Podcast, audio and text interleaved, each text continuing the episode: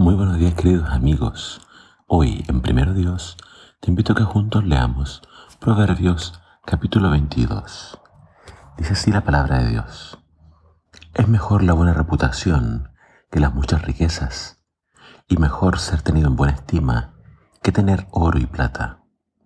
El rico y el pobre tienen esto en común, que el Señor los creó a ambos. El hombre prudente ve el peligro y se protege el imprudente ciegamente avanza y sufre las consecuencias. La humildad y el respeto hacia el Señor llevan al hombre a la riqueza, a la honra y a una larga vida. El camino del perverso está lleno de espinas y trampas, pero el que estima su vida se mantendrá alejado de ellas. Enséñale al niño a elegir el camino correcto y cuando sea viejo no lo abandonará. Así como el rico es amo del pobre, el que pide prestado es siervo del que le presta. El que siembra injusticia cosechará desastre. El Señor lo destruirá con el cetro de su ira. El que es generoso será bendecido, porque comparte su comida con los pobres. Echa fuera al insolente, y se acabarán los pleitos, la discordia y los insultos. El que ama el corazón sincero y la gracia al hablar es amigo del rey. El Señor vigila cuidadosamente al sabio, pero desbarata las palabras del mentiroso. Al perezoso no le faltan excusas. Hay un león allá afuera, dice. Me matarán en la calle si salgo. La boca de la mujer adúltera es como un pozo profundo en el que caerán los que han hecho enfurecer al Señor. La necedad es parte del corazón juvenil, pero la vara de la disciplina la corrige. El que enriquece oprimiendo al pobre y dando regalos a los ricos, terminará en la pobreza. Hay un subtítulo ahora que dice los 30 dichos de los sabios, pero comienza en el capítulo de hoy y termina mañana. Dice, escucha las palabras del sabio, aplica tu corazón a mi enseñanza, porque es grato que las guardes muy dentro de ti y las tengas listas en tus labios para repetirlas. Te estoy enseñando hoy para que pongas tu confianza en el Señor. Te he escrito 30 dichos que están llenos de consejos y sabiduría, para que conozcas la verdad y de esta manera puedas responder correctamente a quien te pregunte. No le robes al pobre porque es pobre, ni oprimas en los tribunales a los necesitados, porque defensor, defensor suyo es el Señor y Él lastimará a quienes lo lastimen. No te hagas amigo de gente violenta, ni te juntes con los que se enojan fácilmente. No sea que aprendas a ser como ellos y caigas tú mismo en la trampa.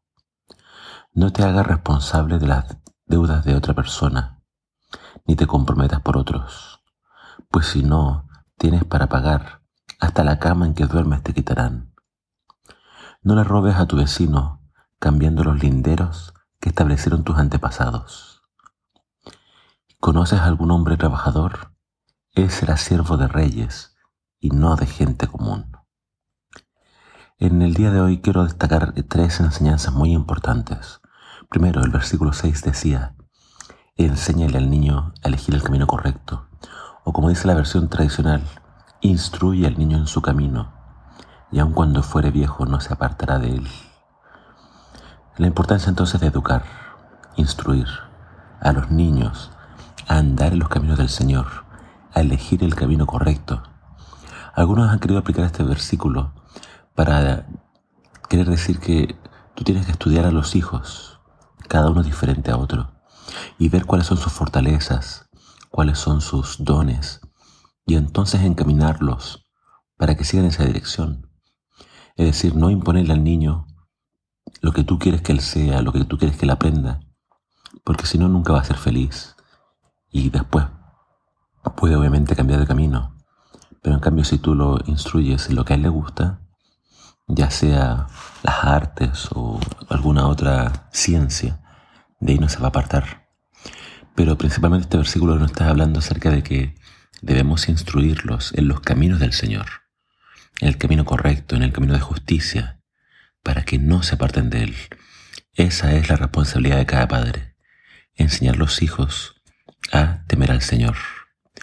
Otro principio importante que encontré acá, que quiero destacar para ti, es eh, el versículo 2 que dice, el rico y el pobre tienen esto en común, que el Señor los creó a los dos. Y acá encontramos este principio de que todos somos hijos de Dios, sin importar eh, nuestro trasfondo económico, social, cultural o familiar. No importa quién seas, de dónde vengas, todos somos hijos de Dios, por tanto somos personas y no deberíamos nunca olvidarnos de eso. El pobre, por más pobre que sea, sigue siendo hijo de Dios, sigue siendo una persona que merece respeto, que merece entonces ser tratado con dignidad. Después eh, encontramos varios consejos acerca de la prudencia, acerca de tener cuidado con las consecuencias, pero quiero destacar el versículo eh, número 10. Dice, echa fuera el insolente y se acabarán los pleitos, la discordia y los insultos.